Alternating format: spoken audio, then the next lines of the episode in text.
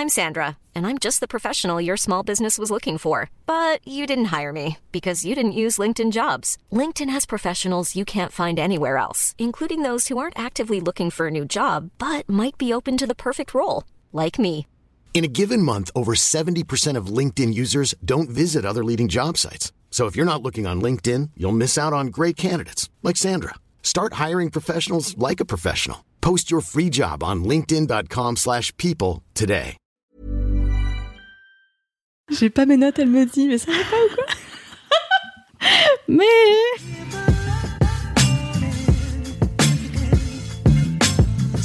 Bonjour et bienvenue dans Sois gentil, dis merci, fais un bisou, le podcast des anciennes petites fissages qui ont arrêté de l'être.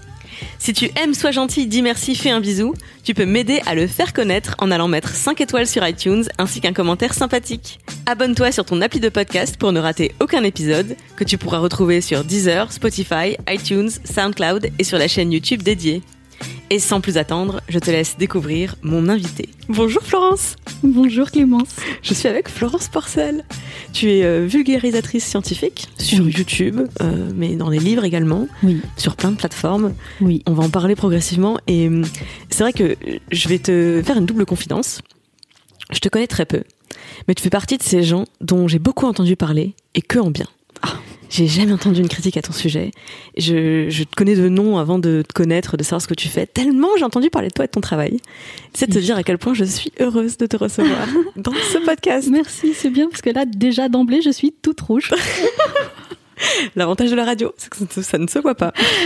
voilà, donc je le dis. Donc je suis euh, ben, ravie qu'on puisse avoir cette discussion, toi et moi, parce que euh, je cherche à interviewer des femmes dans tous les domaines. Et euh, bah, c'est vrai que dans le domaine scientifique, il y en a moins que dans d'autres domaines, Hélas. beaucoup plus réputés féminins comme euh, la danse, la beauté, la mode. Où, euh, Mm. Là, ça va pour euh, pour trouver des filles qui s'intéressent à ces thématiques, pour trouver des, des femmes plus ou moins jeunes qui s'intéressent au domaine des sciences. J'avoue que j'en ai peu. Et sur ma liste, j'avais euh, Claudie Ignoré Oui. et Florence Porcel. Oh la vache. ah non mais attends, bah, voilà, on n'est pas au même level. hein. La meuf est allée deux fois dans l'espace. Elle a bac plus 25. Euh, non non, oui d'accord, très bien. Ok. Mais Aussi, t'es- euh, allée dans l'espace. Tu me racontais tout à l'heure que t'as fait un vol en 0G. Oui, mais c'est pas dans l'espace. Mais Euh, j'ai que tu- connu l'impesanteur. Est-ce que tu peux expliquer ce que c'est qu'un vol 0G Eh bien non, oui, enfin oui, un vol 0G, je peux expliquer ce que c'est. C'est un avion tout à fait classique, Euh, sauf que tu le pilotes pas de la même manière qu'un avion de ligne, parce que le but du jeu c'est de lui faire croire qu'il est en orbite, et donc euh, bah, tu accélères très très fort vers le haut. Ensuite tu coupes les moteurs et il tombe. Et, et pendant qu'il tombe, il est donc en chute euh, libre, et toi à l'intérieur tu es, tu es en chute libre aussi, mais tu tombes à la même vitesse que l'avion, et donc ça s'annule, et donc tu es, tu es en apesanteur. Et au bout d'un moment, quand même, ils, remettent les moteurs en route. ils réaccélèrent. Pas trop et- près du sol, donc. et voilà. Non, non, tout ceci se passe entre 8 et 11 km d'altitude de, de mémoire. Euh, voilà, je sais plus les chiffres exacts, mais euh, mais voilà. Et donc euh, le but du jeu c'est c'est ça. Et donc c'est pas c'est pas je trouve que t'as 20 ou 30 secondes d'impesanteur donc c'est c'est assez court, mais tu fais ça 30 fois dans un vol. Enfin 31 parce que t'as une parabole de test et donc si l'avion s'est pas craché t'en fais 30 autres. Et jusqu'ici, tout s'est très bien passé. Et, euh, et voilà, donc t'as as 30 fois euh, 20 secondes, 20-30 secondes, euh, et c'est absolument incroyable. C'est agréable ou c'est vraiment chelou de type mon corps ne sait pas ce qui se passe? Mon corps ne sait pas ce qui se passe, mais c'est agréable à un point, mais euh, enfin c'est euh, c'est au-delà de, de l'humain. Enfin, on n'est pas on n'est pas fait hein, pour pour vivre l'impesanteur. hein. Clairement, on a évolué euh, bah, sur une planète, donc avec une gravité et tout. Et donc ton corps ne sait pas, mais mais c'est fou. Et le problème c'est que quand j'en parle je sais pas comment en parler parce qu'il n'y a pas de mots. On n'a pas inventé de mots dans notre vocabulaire pour ces sensations. Parce que c'est normal on enfin c'est vraiment très rares sont les personnes qui peuvent les vivre. Et donc il faudrait inventer des nouveaux mots pour exprimer ce sentiment qui est à la fois physique euh, ça, te- ça te retourne le cerveau ça ça ça c'est fou c'est la liberté la plus pure la plus totale et la plus absolue parce que tu peux te mouvoir dans, dans les trois dimensions d'espace et tu n'as tu n'as pas de poids tu n'as pas d'épaule tu, tu n'as pas tu, tu voilà tu c'est fou Alors que quand t'es en chute libre, par exemple, en saut en parachute, t'as la résistance de l'air qui, qui T'as est déjà très impressionnante. et puis tu ne vas que dans une direction et tu accélères. Et, et voilà, alors que là, quand tu es en impesanteur, tu n'accélères pas, juste tu peux juste flotter. comme Parce ça. que c'est l'avion qui prend toute la résistance de, Ouais. de l'air. Ouais, ouais, c'est ça. Et toi, t'es à l'intérieur de la cabine et, euh, et, et si, si jamais tu, tu touches un, je sais pas, un hublot ou le plafond, tu repars en arrière, tu vois, parce que ça, c'est, bref, c'est, c'est Il y a de aucune force physique. qui s'exerce sur toi à ce Aucune. moment-là. Et si toi t'en mets une. Ouais, voilà, exactement. Donc si tu éternues, tu pars vers l'arrière. Mais non. bah si Si tu pètes, je ne sais pas. Je- ça, y est, ça y est, je commence. La meuf pète un câble. Petite note pour, ta, pour ton prochain voleur 0G, du coup. Test, s'il te plaît. Qu'est-ce qui se passe si tu pètes? Dans quel sens tu pars Ça tombe bien, je y retourner, mais je savais pas pourquoi faire. Voilà, je vais faire mon petit dossier. Alors en fait, c'est une expérience hautement scientifique. Comment ça se passe? Non, je pense que des, des astronautes peuvent, peuvent en témoigner déjà, mais j'ai jamais osé la question. Euh, j'ai jamais osé poser la question. Ben, un défi pour toi alors. Soit tu Ouais, soit tu poses la question à quelqu'un Ouais, qui sait. non, Mais je me Internet veut savoir. bon, Florence, la première question que je pose à toutes mes invitées, c'est quel genre de petite fille tu étais quand tu avais 7 ans? Pas. J'étais une petite fille très sage. Mon Dieu, j'étais tellement sage. Et je crois que ça s'arrête là. J'ai jamais fait de conneries. Donc du coup, c'est très chiant en fait. Non, j'étais. tr- Je, 7 ans, c'est quoi? C'est CE, CE1 Alors, quand on a sauté des classes, c'est- c'est CE1, sinon c'est CP. Euh, CP, ah euh, non non, j'ai pas sauté de classe. Euh, J'aurais pu, euh, mais mes parents n'ont pas voulu pour des questions de maturité. Ils enfin voilà, ils sont instits et ils sont partis du principe que c'est important la maturité. Mais du coup, moi je savais lire et écrire depuis que j'avais 4 ans et je m'ennuyais beaucoup à l'éco- à l'école. Et, donc du coup, la maîtresse, elle me donnait des choses à faire dans mon coin pendant qu'elle apprenait aux autres à lire et à écrire.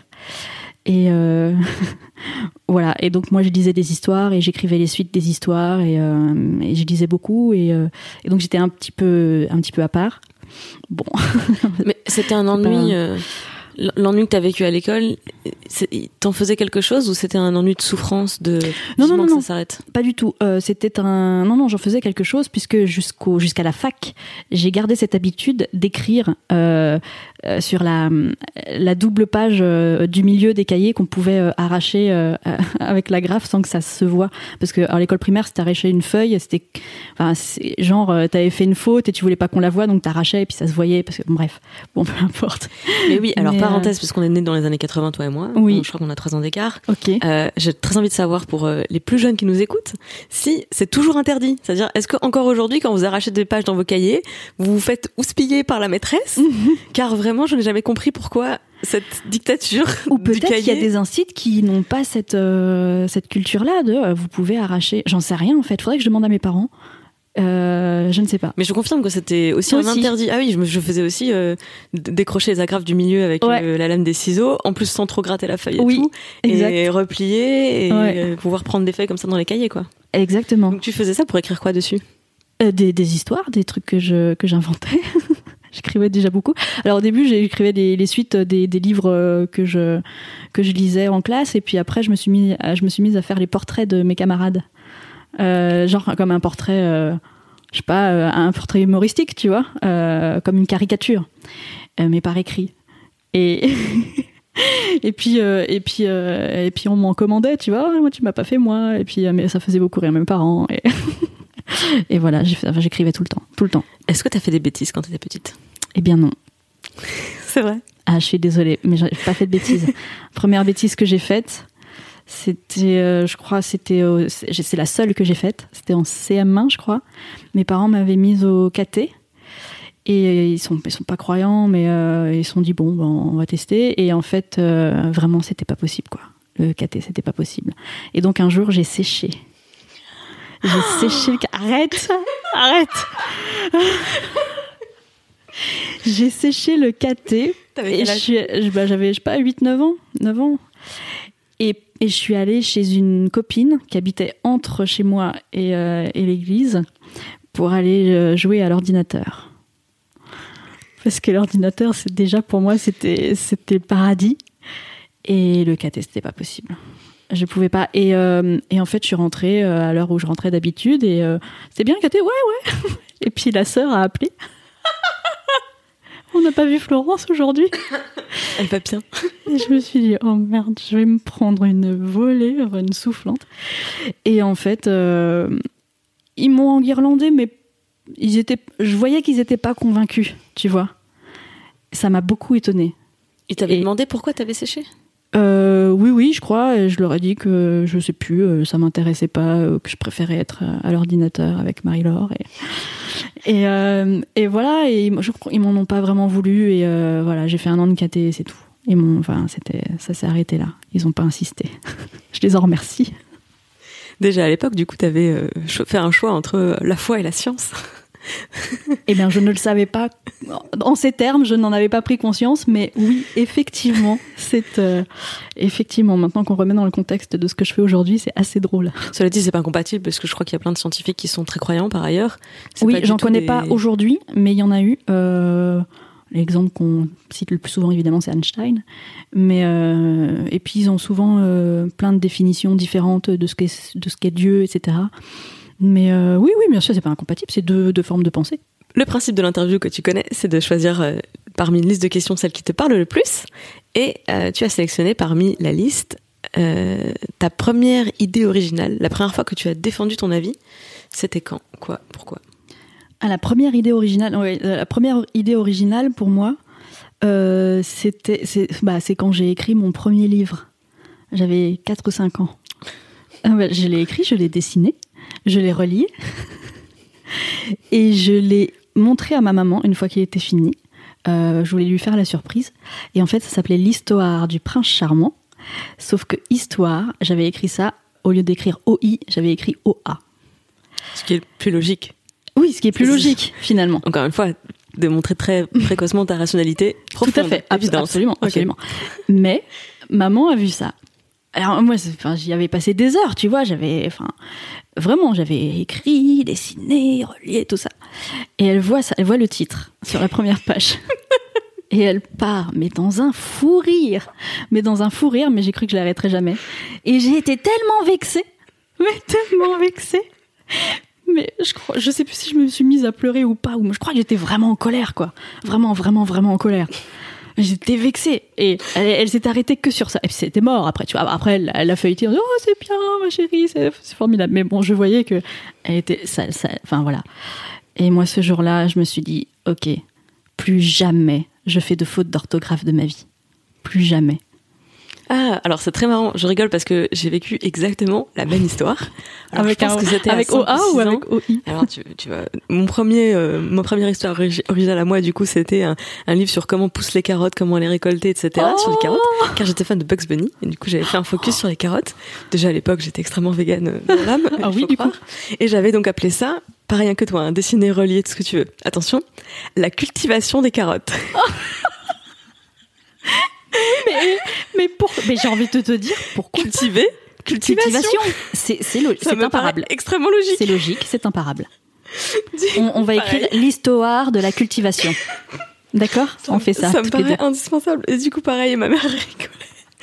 Du coup, j'étais trop vexée. Et moi, je me suis pas dit, ok, je vais devenir euh, imbattable en orthographe. Je me suis dit, ok, je vais plus jamais montrer ce que je fais euh, aux adultes, car les adultes sont nuls. Oh non.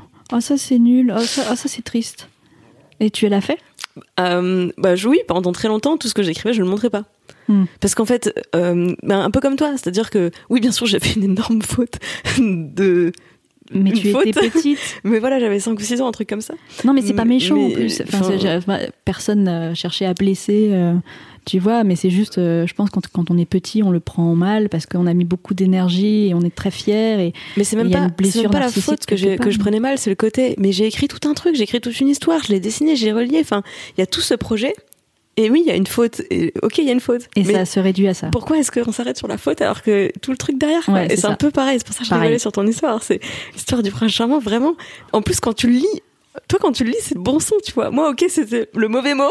Oui, oui, c'est vrai, c'est vrai. Oui, mais c'était un livre, donc écrit, donc que tu devais lire, et donc du coup, l'orthographe comptait, tu vois. Donc, euh, donc ou- oui, en fait, bon, bah, mon premier réflexe avait été bon, bah, si c'est comme ça, je vais pas vous montrer mes trucs parce que vous ne savez pas apprécier mes trucs. Ouais.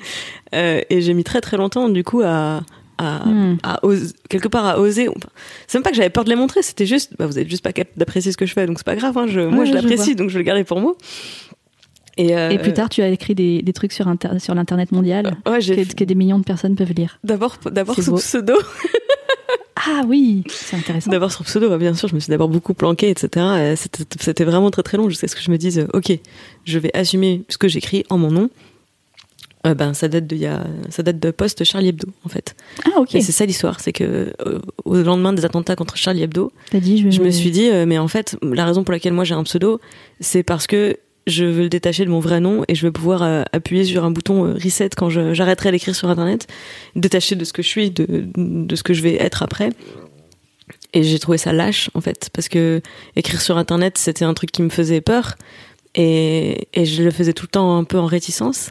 En- à chaque fois avec ce côté, ça va rester, c'est quelque chose que j'écris euh, contre moi, enfin ça pourrait être retenu contre moi, un truc comme ça. Et après Charlie Hebdo, je me suis dit, mais c'est un privilège. C'est un privilège d'être dans un pays où tu peux écrire ce que tu veux transmettre, le publier, être, euh, être défendu, euh, que ce soit un droit défendu, etc. Et ma démarche est lâche, en fait. Et je parle pas d'avoir un pseudonyme en général, parce que euh, Sharp, c'est un pseudonyme. Oui, c'est vrai. Mm. c'est pas, c'est pas ça. Mais ma démarche à moi, elle était dans cette volonté de pouvoir disparaître derrière, de mettre en avant Ouais, un avatar comprends. pour pouvoir, euh, bah, comme un personnage de jeu vidéo, euh, le laisser mourir et en prendre un autre pour le niveau suivant. Et, et c'est le moment où j'ai, où j'ai arrêté, mais c'était il y a, bah, il y a trois ans, donc, à 29 ans. La vache. Ben merci d'avoir partagé ça avec moi. C'est Ben, très touchant. Merci d'avoir partagé ton histoire parce que c'est, c'est ton histoire qui me fait dire, d'accord, donc en fait, j'étais pas débile. Ça arrive Non, à des non, gens non, absolument. promis à des avenirs brillants. Ok, très bien. Florence, la première ambition professionnelle que tu as formulée, c'était quoi et à quel âge? Ouais, je voulais être astronome quand j'étais petite. Euh, parce que je voulais, je voulais, en fait, je voulais être astronaute. Je voulais visiter tous les mondes de l'univers. Mais d'emblée, je me suis dit, ce n'est pas possible d'être astronaute. Donc, euh, Attends, pourquoi tu t'es, dit que c'était pas possible? D'ailleurs, ah, je ne sais pas. Je sais pas, j'avais quel 5-6 ans. Ok, à 5-6 ans, tu connaissais les mots astronome et astronaute Ouais, Ok. ouais. Oui, mais astronaute, tous les enfants veulent être. Non? Je sais pas, vraiment, le Je mot astronaute Ouais, astronaute, ouais. Ou cosmonaute, enfin, tu vois, euh, c'est. Aller dans l'espace, à 6 ans, on l'a. Astronaute, à 6 ans, faut Ah ouais, non, avoir si, été introduit à cet univers, je pense. Je sais pas. Je ne sais pas. Écoute, je l'avais. Et j'avais astronome aussi. Et je connaissais la différence entre les deux. Je veux bien que tu le rappelles, car je ne l'ai pas. Oui, absolument. Alors, un astronaute ou une astronaute, euh, c'est quelqu'un qui va dans l'espace. Euh, pour aller n'importe où, euh, soit autour de la Terre, soit sur la Lune, enfin, qui va dans l'espace. Euh, un ou une astronome, c'est quelqu'un qui étudie euh, ce qu'il y a dans le ciel. C'est un scientifique. Voilà, qui étudie les étoiles, les planètes, euh, l'univers, ce qu'il veut. Et alors, pourquoi tu t'es dit qu'astronaute, c'était pas possible? Bah parce que c'est mm, c'est compliqué quand même de devenir astronaute et et voilà je partais du principe que c'était juste un truc qui était tellement tellement compliqué tellement loin tellement que c'était pas possible quoi. C'est pas c'était- c'était pour des gens euh, qui étaient euh, j'en sais rien qui étaient enfin c'était pas possible. Vraiment vraiment vraiment. Et après je me suis rendu compte qu'en fait c'était des gens comme un peu un peu plus bien que moi je veux dire mais mais que c'était c'est euh, voilà, c'est- un concours euh, en plusieurs étapes. euh, il faut travailler beaucoup. euh, bon, c'est euh, inaccessible pour la plupart des gens, mais je veux dire, on peut tenter quoi. Mais à l'époque, non, non, je, pour moi, c'était pas possible du tout, du tout, du tout. Et donc, tu t'es rabattu quelque part sur l'astronomie? Et oui, parce que je me suis dit, euh, alors qui peut connaître tout l'univers sans forcément y aller? C'était les astronomes, forcément. Et donc je me suis dit, leur métier à eux, c'est de connaître l'univers, tout l'univers. Et donc, ah, je voulais faire ça.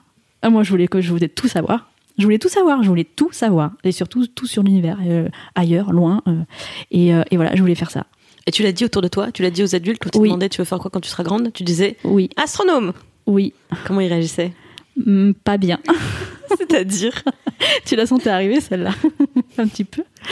Euh, bah en fait je me souviens euh, d'une fois qui m'a vraiment marqué c'est quand je l'ai dit à ma maîtresse de CP genre les deux premiers jours de CP euh, qu'est-ce que vous voulez faire plus tard? Et, et hum, elle, elle m'a demandé elle m'a donné la parole que je n'avais pas demandé que je n'avais pas demandé mais elle m'a demandé à moi. Et j'ai j'ai dit astronome et en fait elle m'a regardé elle s'est mise à rire elle a dit maintenant tu feras maîtresse comme tes parents. Et et voilà. Et donc, à partir de, ce moment-là, j'ai fait comme toi. Je me suis tue. je n'ai plus, euh, je n'ai plus euh, dit mes sept ambitions euh, professionnelles aux adultes parce qu'ils n'étaient pas capables d'entendre. Tu leur disais autre chose à la place? Parce que moi, je disais maîtresse du coup. C'est Ah ouais prof. parce que une, une petite fille qui dit qu'elle veut être maîtresse ou qu'elle veut être prof, Ouais. tout le monde dit ah c'est bien machin et tout, et personne n'essaie justement de la décourager. Non, c'est vrai ça. Tout à fait. On m'a pas découragé, c'est juste que les, les- je pense qu'ils comprenaient pas et que, euh, avec le recul, je me dis peut-être qu'ils s'attendaient pas, à un- oui déjà à un tel mot dans la bouche d'une petite fille, et ensuite euh, ils voyaient pas d'où ça pouvait venir, quoi, parce que mes parents euh, sont tout, enfin, sont pas du tout dans ces mondes-là. euh, Enfin, il y avait aucune raison que j'ai eu accès à, à- au, au monde de, de l'astronomie, de l'espace ou du spatial. Ou, enfin, tu vois, même moi, je sais pas d'où ça me vient. Je suis née avec, mais je sais pas d'où ça vient. Vraiment, je sais pas. Et donc, du coup, voilà, je pense que il y avait une sorte de gêne qui disait, mais, mais d'où ça lui sort, tu vois? Comme un gamin qui fait des trucs et on se dit, mais, mais what the fuck, quoi. Donc pendant toutes ces années après, l'astronomie c'était un peu ton projet secret. Ah, mais c'était complètement secret. Mais complètement. J'ai fait mon coming out il y a euh, six ans sur, euh, sur mon blog, quoi. Enfin, c'est. euh, J'avais 29 ans, 28 ans. Ça, tu vois, à peu près le même âge où, euh, où toi, tu as pris ton. ton, ton, ah bah, ton Où j'arrêtais avec- d'avoir un avatar. Ouais, ouais, ouais. Et, c'est- et vraiment, je l'ai vécu comme un coming out. Et euh, c'était complètement secret. C'était à ce point secret que, euh, à l'arrivée des DVD, je suis assez vieille pour avoir vu euh, l'arrivée des DVD après les VHS, euh, il y a l'émission E égale M6 qui sortait des magazines avec des DVD à l'intérieur. Et le premier numéro, c'était un DVD sur le système solaire. Je suis allée l'acheter en cachette. et j'ai planqué le DVD sous mon matelas. Voilà. Je- C'était honteux. oui, Ah c'était DVD du honteux. système solaire. Mais oui, mais oui, mais toutes ces thématiques-là. En plus, je vais te dire quelque chose de très bizarre. Euh, c'est que c'était tellement fascinant pour moi, c'était tellement un besoin, une envie, et puis c'était tel, ça, m'emportait tellement que c'était limite euh, un plaisir. euh, euh, tu sais, presque proche de l'orgasme intellectuel. Enfin, tu vois, et puis Ouais. quand t'es petit, euh, tu sais pas faire la différence entre le plaisir euh, physique et le plaisir intellectuel. Pour moi, c'est tout, et tout ça était mêlé. Et donc, pour moi, il y avait vraiment quelque chose du, de l'ordre du, du plaisir et donc de l'interdit. Et donc, euh, enfin, tu vois, faut cacher ça, tu vois. Et donc, euh, donc voilà, évidemment, j'ai caché ça pour toutes ces raisons. Et, euh, et j'ai. et voilà, et j'ai fait mon coming out à Alors, 28 ans. Qu'est-ce que tu as fait comme étude? J'ai fait un, j'ai j'ai eu un bac littéraire, Alors, t'es pas allé en S? Mais non, Mais pourquoi, pourquoi? Mais c'était secret, je te dis. Mais tu t'es auto-trollé Ah mais complètement. Je me suis euh, ouais ouais. Je me suis non puis comme j'ai tu sais j'ai- su lire et écrire toute petite on m'a dit bah c'est une littéraire. Ah, Mais je sais jamais lire. par contre, c'est vrai, j'avais oublié la fameuse croisée des chemins. bah oui, littéraire c'est ou toi, scientifique, c'est soit l'un ou l'autre quoi. Tu peux pas être les deux. C'est vrai, c'est Dans vrai. le système scolaire en tout cas, il faut que tu choisisses à un moment. Et donc euh, oui bah oui, je lisais, je l'écrivais et j'écrivais tout le temps et donc j'étais forcément littéraire. Donc, bac L, et après. Donc bac L et ensuite j'ai fait une école de comédie musicale. Euh, Wait, what? oui oui oui oui oui. T'as vraiment brouillé les pistes, hein Parce que là, vraiment, si on a écouté ton parcours, personne se doute une seule seconde que t'es passionné de sciences et d'astronomie. J'ai pas dit que tout ça était cohérent. Alors en fait, après, donc j'ai arrêté de dire que je voulais être astronome. Euh, on dit plutôt astrophysicienne maintenant, mais peu importe. Euh, euh, J'étais aussi, une- j'avais une sensibilité très artistique et euh, voilà, j'ai voulu être comédienne euh, très vite. Et donc en fait, je voulais être astro astronome et actrice à Hollywood. Voilà, je voulais faire les deux. Ça, c'est ce que j'appelle avoir de l'ambition. Merci beaucoup. oui, mais enfin. Oui, c'est vrai, c'est vrai, c'est vrai, absolument. Et, euh, et donc, euh, voilà. Et euh, donc, j'ai laissé de côté les sciences, mais je me suis accrochée au théâtre. Et, et, et voilà. Et, je voulais vraiment faire des études de théâtre, enfin, me former au théâtre, à la comédie. Et donc, voilà. Et donc, après mon bac, j'ai j'ai fait une, donc l'école de comédie musicale de Paris qui existe toujours. Et euh, mais comme cette école était euh, était privée, donc euh, chère, mes parents m'ont dit écoute, d'accord, on te l'offre à condition que tu retournes à la fac après pour avoir un diplôme. Un Donc, vrai diplôme, oui, voilà, quand on- un- comme on dit avec des air quotes. Exactement. C'était un peu ça l'idée. Non, non, mais ils s'inquiétaient. Je, je comprends. Ils ont fait leur job de parents. Il n'y a pas de souci. Et donc, donc j'ai promis. Et donc j'ai fait mes trois années. Et euh, au bout des trois années, au lieu d'aller courir les castings, euh, ben je suis retournée à la fac et j'ai fait cinq ans de fac pour avoir un diplôme de journalisme culturel dont je ne me suis jamais servi, je n'ai jamais exercé, je ne l'ai même jamais réclamé. Donc je n'ai pas le papier. Il est, j'espère qu'il est stocké quelque part dans, dans un serveur de, de la fac, peut-être sur un cloud. Euh, voilà, j'ai fait ça. Donc, à la, à la fin, donc, quand t'es journaliste culturel, t'as Mhm. t'as quel âge? J'ai bah, eu mon diplôme euh, en 2010, euh, donc j'avais 27 ans. 20, 27 ans, ouais. Et à partir de là, qu'est-ce qui se passe dans ta vie? Ah bah alors à partir de là, comme n'importe qui a un diplôme de journalisme, j'ai fait un an de chômage. Alors, je voudrais, je voudrais tempérer cette réponse. Ce que Florence essaie de nous dire, c'est qu'il est très difficile de trouver du travail en tant que journaliste culturel. Euh, quand on, oui, sans expérience, euh, si tu peux trouver des stages, tu peux trouver de la pige, mais il y a beaucoup, c'est très concurrentiel. Très. Et puis, faut, en fait, faut avoir envie. Faut, faut- là, pour le coup, moi, je pense que pour aimer, pour s'épanouir dans le journalisme culturel, euh, il faut que ce soit un Faut peu une passion une quand même. vocation. hein. Ouais. Ouais, j'allais dire passion, mais vocation, passion, ça me va bien, mais c'est, Ouais. faut vraiment avoir envie parce que c'est, ben, peu rémunérateur, peu Non. gratifiant, Ouais. à plein de niveaux. Donc, Et j'avais pas envie. oui, voilà, c'est plutôt, t'avais pas envie. Donc, Non, un an de chômage. un an de chômage. Pendant cette année, qu'est-ce qui se passe pour toi? J'ai travaillé euh, comme une. Enfin, voilà, je sais pas combien d'heures par jour pour un site qui s'appelait Newsitive et qui, est juste, qui était juste un site de bonnes nouvelles. Euh, qui n'a finalement pas marché, mais euh, voilà, j'ai tenté, tu vois, j'avais que ça, donc euh, je me suis mise à fond là-dedans et ça n'a pas fonctionné. Jusqu'au jour où euh, une personne qui s'appelle Cyril de l'Astérie euh, m'a contacté en DM sur Twitter, m'a dit écoute, euh, voilà, je travaille pour France 5, je suis en train de développer une, une émission. Euh, j'ai vu ton CV vidéo parce que j'avais fait un CV vidéo. Oui, j'allais dire, attends, alors attends, excuse-moi. Elle raconte mal, elle raconte mal. Il y a pas une fois un mec qui t'a contacté en MP pour te proposer un job. T'as fait un truc qui a fait que derrière, un producteur t'a contacté pour te proposer d'apparaître dans son émission. Je- je- J'ai Oui. bon ou pas? Oui. Ok, raconte dans le bon sens, s'il te plaît. Ok. Donc on recommence. Alors, donc je mets 50 fac. Donc je fais euh, voilà. Alors j'ai un, j'ai un DUG d'anglais parce que je suis assez vieille pour avoir un DUG. Euh, ensuite j'ai fait euh, euh, master 1 d'infocom donc à Paris 3. Ensuite le non L3 d'infocom, M1 d'infocom et ensuite j'ai fait ce master de professionnel de journalisme culturel. Mais dans master de professionnel il y a professionnel et donc c'était une une année où il fallait avoir une, une expérience professionnelle pour valider le diplôme. Et le but du jeu, c'était de trouver un contrat d'apprentissage en alternance. C'est-à-dire, on était deux jours à la fac et trois jours en entreprise. Sauf que les contrats en alternance, euh, en 2009-2010, dans le journalisme Ouais. culturel, Oui, oula, voilà, voilà. Donc c'est mort. c'est difficile. C'est difficile. Et il se trouve que, euh, évidemment, euh, moi, je je m'étais pas tapé euh, cinq ans d'études, euh, enfin voilà, pour pour m'arrêter là. Surtout que ce master de pro, il était sur un concours, c'était trois tours de concours, je l'avais eu, enfin voilà.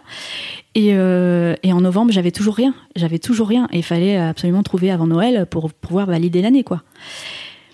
Et, et j'étais désespérée parce que je cherchais depuis juillet et j'avais rien et et donc euh, je me suis réveillée un jour euh, et puis et puis j'ai quand même j'ai toujours cette sensibilité artistique j'ai besoin de créer j'ai besoin de m'exprimer artistiquement et ça faisait très longtemps que j'avais quitté l'école et que je pouvais pas faire autre chose parce que je cumulais fac et job et et voilà je me suis réveillée un jour je me suis dit bah je vais je vais écrire un, CV court métrage que je vais réaliser.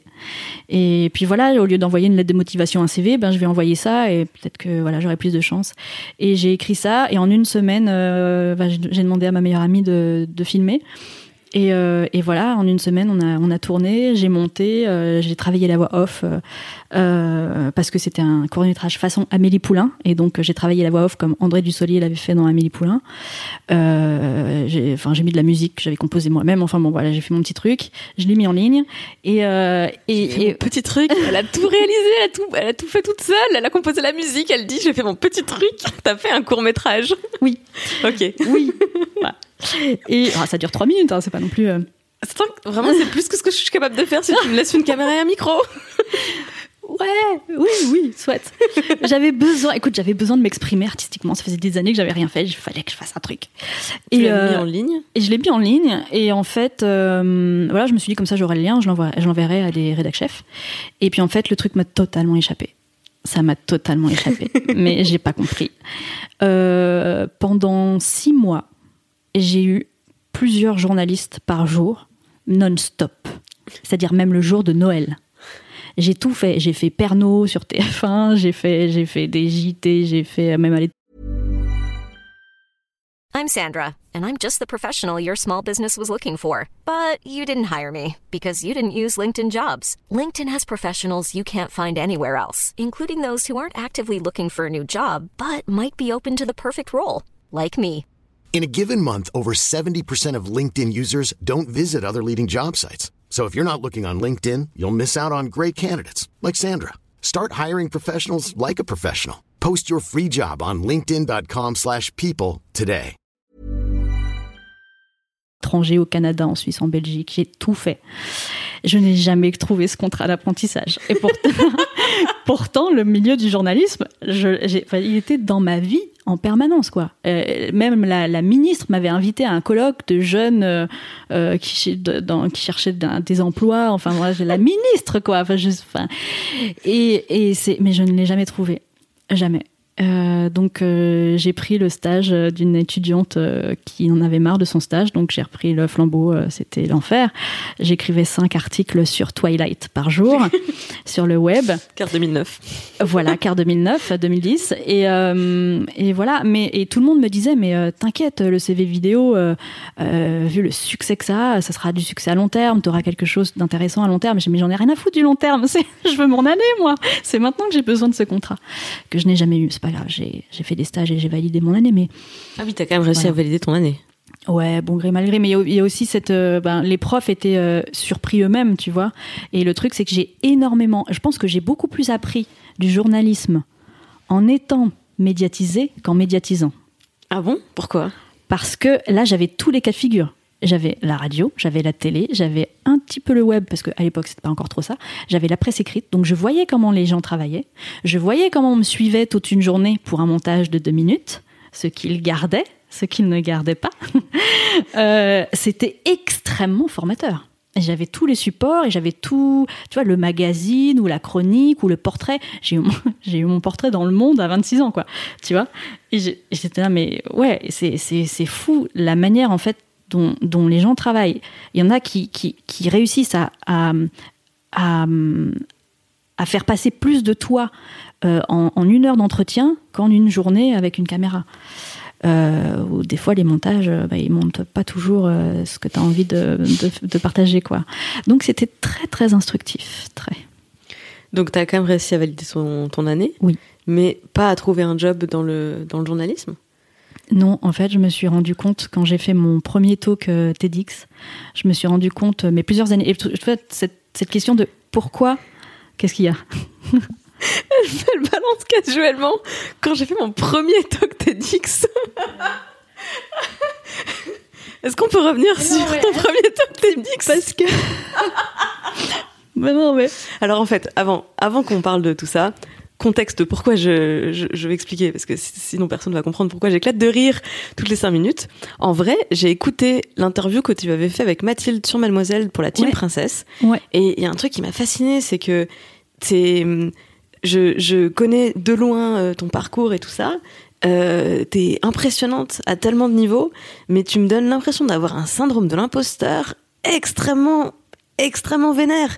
Et ça se ressent encore. de, on a- de qui tu parles? Je ne sais pas. on est en train de parler. Je- toi et moi, on est en train de parler et Oui. tu balances des trucs comme oui, euh, un, un mec m'a contacté par MP pour me proposer un job alors qu'en fait t'es passé par euh, une phase de médiatisation intense parce que t'as fait un truc. Mm. Ouais, t'as fait un truc en fait. Donc c'est, un ce que je veux dire, c'est ça part de toi.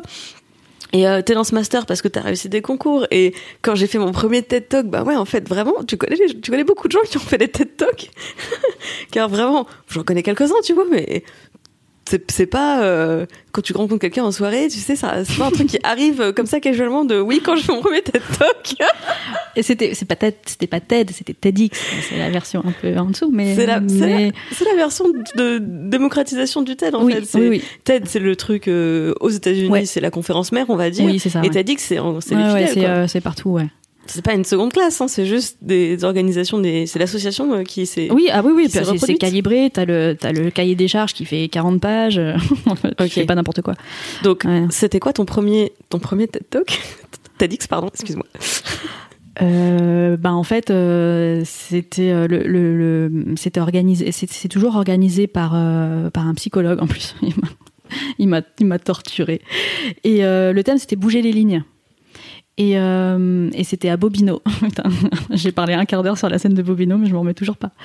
Et, euh, voilà. Et en fait, euh, il voulait, il voulait, il voulait que je parle de moi. En fait, c'était horrible. J'ai fait non, mais jamais. jamais. Et puis pourquoi? Mais j'ai rien à dire en fait. Et pour, enfin, tu vois. Et il a réussi à me convaincre. On est devenus très amis. Et puis en plus, et en fait, c'était euh, c'était dans le dans le contexte de toute euh, la médiatisation qu'il y avait eu autour de mon cas parce que je m'étais portée candidate pour un aller simple vers Mars. Et donc du coup, il voulait que je raconte ça sur scène. voilà. Et donc et en fait, donc j'ai raconté un peu mon parcours pour arriver euh, là. Et donc c'est là que j'ai compris plusieurs années plus tard pourquoi j'avais jamais eu mon contrat. Enfin, en tout cas.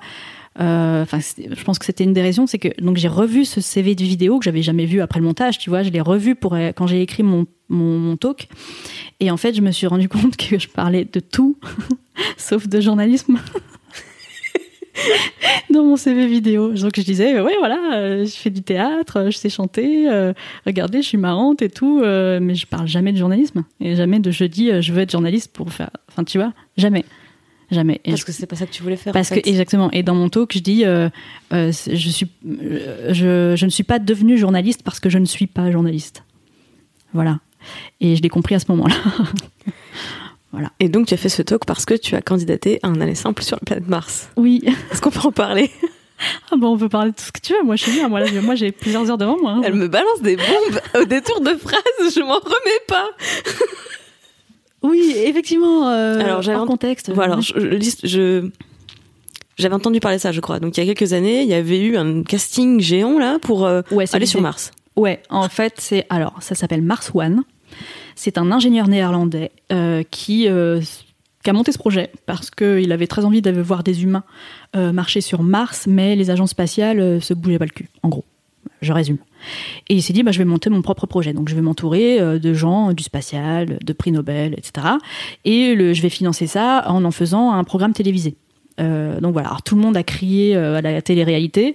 Euh, on peut appeler ça aussi un documentaire, tu vois. bon, bref, mais bon. Et, donc, en fait, le but du jeu, c'était d'ouvrir les candidatures à tous les profils à partir du moment où tu avais plus de 18 ans et où tu parlais à peu, près anglais et où tu avais envie. Et donc, il y a eu plus de 200 000 candidats à travers le monde. et, le premier tour, il fallait remplir un questionnaire en ligne, un peu costaud, vraiment le même à peu près que, que pour les astronautes. Euh, donc, je sais pas combien de pages, voilà. Et en plus de ça, il fallait faire une vidéo. Euh, euh, alors, il fallait montrer ton sens de l'humour et puis dire pourquoi tu étais la meilleure candidate, etc. Bon, le truc basique. Je sais pourquoi ils demandent le sens de l'humour. Les psychopathes, ils ont pas le sens de l'humour. C'est pour vérifier que tu vas pas avoir un tueur. Je me suis demandé toujours pourquoi. Peut-être que c'est ça. Bah merci, tu vois, j'ai la réponse aujourd'hui. Ah, c'est ma technique de dating euh, pour mmh. repérer les gens chelous ou pas. C'est bon. Sans sens de l'humour, c'est un être humain. ça sent le vécu. Ça, sent le vécu. Mais dans tous les films de Martiens, tu vois bien que les Martiens, ils ont pas le sens de l'humour. Enfin, les, créatures étranges. Euh, Putain, je vais revoir tout, tout le cinéma que j'ai vu. Les créatures qui veulent te tuer. C'est vrai qu'elles n'ont pas trop trop le sens de l'humour. Est-ce qu'un T-Rex a le sens de l'humour? Je ne crois pas. Ah, quoi Non. Euh, Mars Attack de Tim Burton. Ne courez pas, nous sommes vos amis. Et il leur court après, il les tue. oh mon dieu, c'est vrai, tu viens de détruire ma théorie. c'est Tim Burton. Mon monde s'effondre. Il faut, se méfier de Tim Burton. Euh, non, non, mais voilà. Et donc, euh, donc j'ai candidaté. Je me suis dit, tiens, pourquoi pas. Avec une nouvelle vidéo, donc Ouais, bah, qui est toujours en ligne, hein. pareil, comme le CV vidéo, tout est en ligne. Internet, n'oublie pas. dans la description. et, euh, et, voilà. Et il se trouve que j'ai passé le premier tour. Alors de 200 000, plus de 200 000, on est arrivé à, à 1000. ouais, j'étais comme une ouf. Il manque, manque l'image et il manque mes reaction face vraiment intenses à tout ce qui est en train de se passer. C'est dommage que ce soit de la radio. J'aurais dû mettre une GoPro en face là sur mon front. Ma chance se décroche. Donc quel dommage et quel dommage que vous ne pouviez pas voir euh, Clémence Bodoc réagir à ce que je raconte. et voilà. Et ensuite, j'ai passé une deuxième étape. Euh, c'était une visite médicale. Il fallait faire un check-up médical. Euh, donc tout, la vue, tout, tout, tout, tout, tout. Euh, et alors j'étais en parfaite santé et j'avais une meilleure vue que ce que je ne pensais. Et, j'ai, moi j'étais persuadée que j'allais pas passer ce truc et en fait je l'ai passé. Donc on n'était plus que 600. Et euh, plus que 600 Ouais. Et troisième étape, c'était, on, nous a envoyé de la doc euh, technique à potasser, enfin des trucs comme ça, et c'était un quart d'heure euh, euh, par Skype avec le responsable du recrutement. Et là, je me suis viandée. Pardon, je ah. te spoil déjà la fin, mais je me suis, je me suis viandée à cette étape. J'ai pas réussi, et donc là, ils sont, ils sont 100 encore. Et je sais pas où ça en est. Je crois que c'est un peu en stand-by. Ils cherchent des, des financements. Enfin bref, il y a toujours un Français hein, en lice avec qui j'ai des, des, contacts de temps en temps. Je lui demande comment ça avance. Il a pas trop le droit de me dire parce que confidentialité tout ça mais, euh, mais ouais, je suis descendue de plus de 200 000 à, À 600. à 600. Ça, c'était chouette. Et bon, à mon avis, t'es dans la shortlist pour le deuxième tour. Tu pourras revenir maintenant que tu sais. Ouais, ouais, on verra, mais euh, bah, on verra comment ça évolue. Je, je, sais pas là, je sais pas. Bon, entre nous, vaut mieux laisser euh, une première équipe essuyer les plâtres et être candidate dans la deuxième C'est ce que je me dis, ouais. sur Mars. Ouais, ouais, ouais. On sait. Ouais, ouais, ouais. non, non, on verra, on verra. Mais effectivement, c'était un aller simple. C'était un aller simple. Et, euh, et alors pareil, donc j'avais été hyper médiatisée, médiatisée euh, avec avec cette histoire. Euh, pas parce que forcément j'avais, je sais pas, mais en tout cas j'étais, je vivais à Boulogne et donc j'étais près des, des studios de, de télévision et, et de radio et donc euh, c'était pratique pour. euh, T'as- était 10 en France euh, encore. T'avais quel âge quand Euh, c'était euh, c'était c'était il y a 3-4 ans. Euh, Oui, donc euh, moins de 30 ans. ouais, j'avais une trentaine d'années. Ok. Et tu candidates un aller simple. Mais Explique-moi la Mais, démarche je- ah, mais c'est très simple. Bah, ça part de, du. Parce que je pourrais être cynique en disant, mais c'est du suicide, donc Mais oui, mais tu vas la- pas revenir. Et, et c'est pas parce que je reviens pas que c'est un suicide. Et, ben, voilà. Et en fait, euh, c'est euh, voilà vraiment, je reste cette petite fille qui veut explorer tous les mondes de l'univers. Tous les mondes, c'est pas possible parce que l'univers est vaste et que les, les distances sont trop lointaines. Mais au moins un autre, c'était la chance de ma vie, tu vois. Et, et donc euh, bah, j'ai tenté. Pourquoi c'est qu'un aller simple? On n'arrive pas à revenir de Mars? Euh, si on pourrait le faire, mais ça coûte beaucoup plus cher.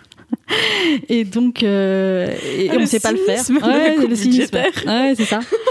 Et bah après, c'est une démarche, tu vois. Tu te dis, euh, ouais, tu sais, il y en a qui, euh, bah, tu sais, tous les Européens qui sont partis ben, sur le continent américain parce qu'il y avait la, la famine de- des pommes de terre, etc. Et ils se sont pas dit, on va revenir. Ils sont allés, ils sont partis. Ils sont, Mm. ils sont. Mais ils avaient l'espoir de pouvoir, pouvoir vivre sur place. Est-ce que Bien vous aviez l'espoir de pouvoir coloniser Mars? Ah Oui, oui, non, non, non, mais alors ça, c'est effectivement, euh, effectivement, quand on change d'échelle, il y, a- il y a les questions qui se posent. Mais cela dit, au début, c'était dur hein, aux États-Unis. hein. Je crois qu'ils se sont mangés entre eux au début. Enfin, c'était compliqué, hein. euh, l'histoire un peu comme ça. Mais euh, non, non, là, là, oui, effectivement, c'est très différent. C'est très différent, mais au moins, on sait, on, on connaît très bien Mars. On, on sait que c'est pas vivable pour des êtres humains, mais on, sait comment, à quel point. Je veux dire, on a des infos, on a des données depuis euh, des dizaines d'années. Donc euh, évidemment que personne n'enverrait un équipage euh, humain si c'était pour qu'il meure au bout de six mois. Évidemment que non, ça ne se ferait pas. Enfin, j'espère que ça se fera pas. Euh, donc euh, oui, c'est très très compliqué. Il faut il faut imaginer un habitat, euh, il faut imaginer euh, euh, des, un système de serre en vase clos euh, pour faire pousser un peu de nourriture, envoyer je sais pas combien de tonnes de, de vivres en amont pour tenir au moins quelques années euh, tant que la serre se met en route, qu'il y ait des problèmes, savoir comment extraire l'eau du sol, comment savoir extraire le c'est- le- l'oxygène de l'air. Enfin, c'est c'est considérable. Se protéger des rayons cosmiques. enfin, c'est voilà. Il y Ah, a seule tellement sur de Mars, quoi. Seul, Ouais. seul sur Mars, euh, Ouais, avec c'est ça. une équipe. Ouais, ouais. Donc pas tout seul. Pas tout seul. Pas tout seul. Mais, euh, mais globalement, le groupe seul sur Mars. Exactement. Et changer de vie. Voilà, changer de vie, euh, vivre sur Mars comme tu vivrais ici, sauf que t'es pas sur la même planète, mais euh, mais c'est ça, c'est ça qui est génial. Et, et ouais, et, et y vivre quoi, pas pas aller ou mourir, ça ça n'a aucun sens. Je veux pas aller mourir sur Mars, je veux aller vivre sur Mars, tu vois. Waouh. Ah, c'est hyper impressionnant, je te jure. Mais c'est encore plus impressionnant de, de, de t'entendre parler de ça avec autant de passion et d'assurance. Et le contraste avec euh, la meuf qui me raconte sa vie comme si c'était une succession de hasard et de j'ai eu de la chance, alors que Oui, t'as tellement, chance, tellement bossé et t'as Oui, tellement ouais, vrai. provoqué ta chance en fait. C'est ça qui est important. Ouais, j'ai, ouais, je travaille tout le temps, tout le temps, mais tout le temps, tout le temps. Et c'est vrai que je sais plus qui disait euh, ce métier euh, en parlant d'une comédienne qui disait euh, c'est euh, 90% de travail, euh, 5% de talent ou 5% de chance. Enfin, je sais plus exactement quelles étaient les, l'échelle des trucs, mais euh, mais ouais, dans tout ce que tu fais. euh, Enfin, en fait, elle disait le la chance arrive parce qu'il y a du travail derrière. Et euh, je sais pas, je pense qu'il y a quand même un petit peu de chance euh, d'être au bon moment, au bon endroit. Tu vois, des fois ça, ça tombe bien, ça tombe pas bien. Et, et, euh, et voilà, mais je pense que sans le travail, tu t'as pas de chance. Enfin, je, je- peut-être qu'il y a des exemples, mais je pense qu'ils seront très rares. Et je travaille tout le temps. Je pense aussi. Euh, alors du coup, ça fait combien de temps que tu arrives à vivre de ta passion, la vulgarisation scientifique? J'en fais à temps plein depuis 5 ans maintenant? Ouais, 5 ans. Euh, Est-ce que j'arrive à en vivre? En voilà une autre question. Euh, là, ça va. Cette année, ça va. Euh, cette année, ça va parce que j'ai j'ai tourné dans une publicité euh, dont je, Oui. ne, je ne dirai pas. Voilà, je vais pas faire de la pub pour euh, parce qu'on va encore me tomber dessus. Mais j'ai tourné dans une publicité et j'ai eu un gros chèque. Et donc là, je suis tranquille pour quelques mois. Et franchement, c'est la première fois de ma, vie, ça, me- de ma vie que ça m'arrive. Et je travaille tout le temps. Et là, ça, je suis un peu soulagée. euh. Mais en plus, tu m'as, tu m'as parlé de cette publicité dans, derrière la question. C'est la première fois que tu as été fière de toi? Mais ouais, mais alors je ne comprends pas. Je, ne comprends pas. Peut-être tu veux pouvoir m'expliquer, toi, avec ton point de vue extérieur. Tu vois, je n'ai rien fait. Je n'ai rien fait pour avoir ce contrat. C'est-à-dire qu'un jour, j'ai reçu un mail euh, d'un mec euh, en, anglais. Et puis qui me disait euh, bonjour, est-ce que j'aurais quelque chose à vous proposer pour bon bah je vais donner le nom pour Google. Est-ce que vous seriez dispo la semaine prochaine? Et je peux pas vous dire pourquoi. Et alors ça, ça moi ça m'agace. Moi je moi j'aime enfin moi j'aime bien qu'on me dise pourquoi tu vois tu vois. Si si je dois me rendre dispo quasiment du jour pour le lendemain j'aime bien qu'on me dise pourquoi. Et donc ça m'a agacé et j'ai dit ben non non je suis désolée je suis pas dispo. Voilà. Bye Google. Et j'avais entendu 5-6 jours avant de répondre tu vois parce que je me suis dit, qu'est-ce que je fais? Je les envoie chier les- et euh, effectivement j'étais pas dispo mais bon et, et il m'a répondu une heure après en disant bah voilà on vous propose le, le rôle d'une astronaute dans une publicité et là j'ai fait I have an opening next Monday. Oh. Ouais, c'est ça. C'était exactement. C'était le lundi suivant. Et il commence à me parler de contrats, de confidentialité, de machin à signer avant qu'il m'en dise plus. Et euh, j'ai fait voilà, ok, d'accord. Alors, euh, et puis il me propose une certaine somme, une certaine somme d'argent. Et je me écoutez, euh, voyez ça avec mon agent. Donc je mets mon agent en copie.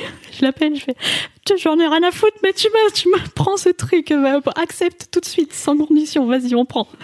Il dit non, non, non, non, non, je vais négocier, je vais négocier. Et ça, c'était le mercredi. Et j'étais en copie de tous les échanges de mails où ils ont, ils ont commencé à négocier donc les, les conditions euh, de contrat et puis, euh, et puis de tarifs. Et, et moi, j'étais là, mais ils sont envoyés des mails pendant des jours. Et j'étais là, mais, mais accepte. Dis oui, arrête, dis dis oui. Mais dis oui, mais même divisé par 10, moi je prends, vas-y. Et ils se sont mis d'accord le vendredi soir. Euh, et en fait, euh, le samedi, j'avais mes billets d'avion. Le dimanche, je prenais l'avion pour Londres. Et le lundi, je tournais. Et le mardi, j'étais rentrée chez moi. Et j'ai pas eu le temps de me rendre compte de quoi que ce soit. Quoi. C'était, voilà, ça s'est passé et j'ai rien demandé. Enfin, j'ai pas travaillé, j'ai pas passé un casting, j'ai pas, j'avais jamais entendu parler de ce truc. Et je ne comprends pas pourquoi je suis tellement fière d'avoir fait cette pub, alors que ça m'est tombé dessus du jour au lendemain, littéralement. Et je ne sais pas. Et, mais j'en suis fière, mais genre une, pas une fierté, genre euh, euh, j'ai le melon et oui, euh, j'ai joué dans une pub, euh, voilà. C'est euh, regarde, regarde ce que j'ai fait, regarde, je suis trop contente, je suis trop contente. Tu vois, j'ai 5 ans j'ai joué une astronaute. Et en plus, j'étais très fière de moi parce que j'ai imposé le fait de ne pas être maquillée. Parce que, bon, déjà, ça me tenait à cœur. Enfin, j'étais très contente qu'on me propose ce genre de rôle modèle dans une publicité, euh, euh, en étant une femme. Et, euh, et voilà. Et les astronautes, elles sont pas maquillées, elles ont rien à foutre. Et donc, il y avait la maquilleuse et tout. Je- non. Alors, elle m'a juste mis du fond de teint pour pas que je brille. Mais sinon, j'étais complètement naturelle. Et j'étais très contente d'avoir pu imposer ça. Je suis en train de pleurer. Bah oui, je vois ça. Je vais t'expliquer. Je suis perturbée. Non, t'inquiète pas, moi j'en ai un. Je suis désolée. Ah, on aurait dû filmer cette interview, mais, Mais- on ne serait, se serait pas dit la même chose si on l'avait pas filmé. Mais- On filmé. Du coup, bah oui, de ouf. bah je sais pourquoi t'es fière de ça. Je sais, je sais pourquoi. Euh, alors, je sais pas pourquoi c'est là. Je ne sais pas pourquoi c'est la première fois que t'as été fière de toi, ce moment-là. Mais je sais pourquoi il te rend fière à ce point. C'est parce que c'est quelque part, c'est la récompense, c'est l'accomplissement, c'est c'est la clé de voûte de tout ton travail. La petite Florence de 6 ans qui veut devenir astronaute, qui passe sa vie à faire un plan secret pour devenir, euh, pour travailler dans l'astronomie, euh, qui finit par plaquer ce qu'elle faisait d'autre euh, pour se mettre à fond dans cette passion-là. Et, et au bout d'un moment, il y a Google qui lui propose d'incarner une astronaute dans une publicité qui va être diffusée au cinéma partout. Enfin, je l'ai vu, mais quand je t'ai vu euh, au cinéma, J'étais là. fois au cinéma. c'est Florence Porcel, l'astronaute. En plus, avec tes conditions, c'est-à-dire, euh, t'es pas allé euh, mendier, euh, réclamer, euh, supplier d'être dans un, d'être dans cette pub. C'est eux qui viennent te chercher. C'est toi qui négocies tes conditions, alors que ce soit financière, mais également de, de représentation, de pas te travestir. Mais c'est tellement la l'allégorie du, du succès que tu mérites. Donc ça m'émeut vachement en fait. Tu vas me faire pleurer. Alors, il y a Clémence qui pleure. alors, je vais pas là. Je vais pleurer aussi. Forcément. Bah, attends. Ah. c'est fou parce que j'ai vraiment interviewé beaucoup de femmes qui m'ont beaucoup touchée. Mais euh, il y a une telle sincérité dans tout ce que tu fais. C'est tellement touchant. je, tiens, je tiens, mais. Ah, mais c'est pas grave. La, raison pour laquelle je fais ce podcast, c'est parce que j'ai envie que les plus jeunes qui nous écoutent, elles puissent se projeter dans, dans, dans ce qu'on est, dans ce qu'on devient, par où on passe. Et, euh, et ton parcours, il est fascinant pour ça. Et c'est je trouve que ce qui est de beau là-dedans, c'est que c'est accessible. C'est que justement, t'as pas eu 25 euh, fois une bonne étoile qui, qui a croisé ton chemin et qui t'a fait la courte échelle en disant euh, Allez, elle, euh, c'est Cendrillon, bah, c'est une princesse de conte de fées, on va lui aligner les étoiles et ça se passera bien. Non, les étoiles, c'est moi qui vais les chercher. Exactement. Exactement. Donc merci tellement d'avoir partagé tout ça parce que c'est ça qui est vraiment utile en fait, c'est de montrer que on, tant pis pour les adultes qui se moquaient de nos histoires de cultivation des carottes. Moi je dis team cultivation. Je, vote pour la cultivation. Et franchement, euh, tant pis si les entreprises euh, de, n'arrivent pas à reconnaître le potentiel et le talent des, des jeunes qui arrivent et qui n'ont pas les mêmes codes et qui cherchent autre chose parce que j'ai l'impression que toi et moi, on fait partie de cette génération qui, qui a vécu une vraie transition quand on est arrivé sur le marché du travail. Je t'ai dit, on a trois ans d'écart, donc j'ai, vraiment vécu euh, dans un autre domaine, mais des galères similaires, et autour de moi, les gens aussi. C'est, euh, pour ça que c'est d'autant plus important de mettre en avant des parcours comme le tien pour montrer que les chemins n'existent pas au moment où tu arrives. C'est pas grave, tu les traces. Et bah forcément, quand on ouvre les voies, c'est, c'est un peu plus difficile. Euh, les chemins sont beaucoup moins pratiqués, donc euh, on se tend les chevilles, c'est compliqué. La solitude parfois peut-être, mais, euh, mais quel exemple tu donnes? J'aimerais dire que je suis en PMS, mais même pas. du coup, j'avais prévu qu'on parle un petit peu du, du sexisme ordinaire et des commentaires négatifs et tout ce que tu ramasses sur internet, mais est-ce qu'on est d'accord pour dire que c'est tellement secondaire et que fondamentalement on s'en fout? On s'en branle. Merci. Voilà. Ah, t'as vu, moi je tiens encore quoi. Je crois que j'ai tellement flippé avant de te parler. J'ai pleuré dans le TGV. Quand tu m'as envoyé les questions, je pleurais. Du coup, euh, là, je pleure moins. Mais c'est pas loin, je pleurerai ce soir encore. Mais dis-moi pourquoi t'avais tellement peur, en fait, de, de faire cet exercice avec moi? Parce que euh, là, je vis une période un peu difficile. Et euh, ça fait 10 ans que j'ai pas eu de vacances parce que je travaille tout le temps, mais parce que je suis obligée, parce que j'ai un loyer à payer, parce que voilà. Et donc j'ai cumulé fac, job, euh, etc. Et l'intermittence, et tu cherches tout le temps. Et, et, là, moi j'ai un statut où j'ai pas de congé payé, j'ai pas de droit au chômage, j'ai pas de, j'ai rien, j'ai rien. Donc euh, si je travaille pas, j'ai pas d'argent. Et euh, là, ça commence, là, ça commence à devenir un petit peu dur. Euh, là, ça fait ces trois, ces trois dernières années, j'ai travaillé 100 euh, heures par semaine, et je suis à 5 jours de mes premières vacances depuis 10 ans. Waouh, je pas. Compliqué. Et Et euh, le mois de septembre a été un peu compliqué. Euh, on est le 25 septembre. quand et, on euh, enregistre, on est le 25 septembre. Voilà. Et là, je suis, donc, je suis à 5 jours de ma vacances. Et mois de septembre, mon cerveau a compris que ça allait bientôt s'arrêter. Je vais prendre 5 semaines. Et merci Google. le soir j'ai fait des puzzles parce que ça me voilà et quand j'ai fait des puzzles j'écoute des choses et j'ai j'ai pris euh, le temps de d'écouter toutes les sois gentils que j'avais euh, que j'avais pas eu le temps d'écouter. Et en fait ça me vraiment là je suis en train de me dire euh, j'arrête tout parce que je, je, peux plus je peux plus m'épuiser je peux plus me, ruiner la santé j'ai pas de vie personnelle enfin c'est compliqué. Et en fait et le fait d'écouter ce podcast et ces femmes qui sont tout aussi incroyables les unes que les autres, qui ont des parcours fous. Et je me dis, bon, il faut, il faut que je tienne, il faut que je tienne. Et c'est ça qui m'a fait tenir, en fait. C'est ça qui me fait tenir. C'est ça qui me fait tenir. Et du coup, euh, d'être là, et je me dis, mais bah voilà, c'est comme si je me retrouvais sur le canapé rouge de Michel Drucker, quoi, tu vois. Sauf que je suis sur le canapé noir de Clémence Bodoc, mais pour moi, c'est tellement, c'est tellement au-delà, quoi. C'est, pas, c'est au-delà, c'est au-delà. C'était mon Michel Drucker, moi. Appelez-moi Michel Drucker. t'as, t'as pas de chien et, et, euh, t'as quelques, quelques années en moins, mais, mais, et voilà. Et donc, et donc, du coup, pour moi, et qui c'est, euh, c'est, euh, c'est, voilà, c'est, T'es mon Michel Drucker à moi.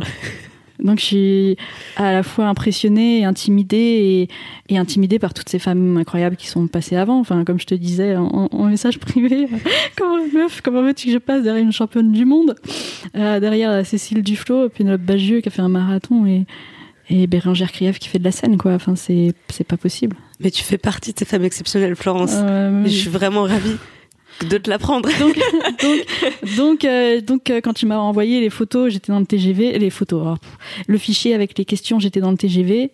Et euh, j'ai commencé à avoir mal au ventre et à me dire, ah, mais maintenant, ok, je passe de l'autre côté du miroir et, et, et c'est pas très intéressant ma vie en fait.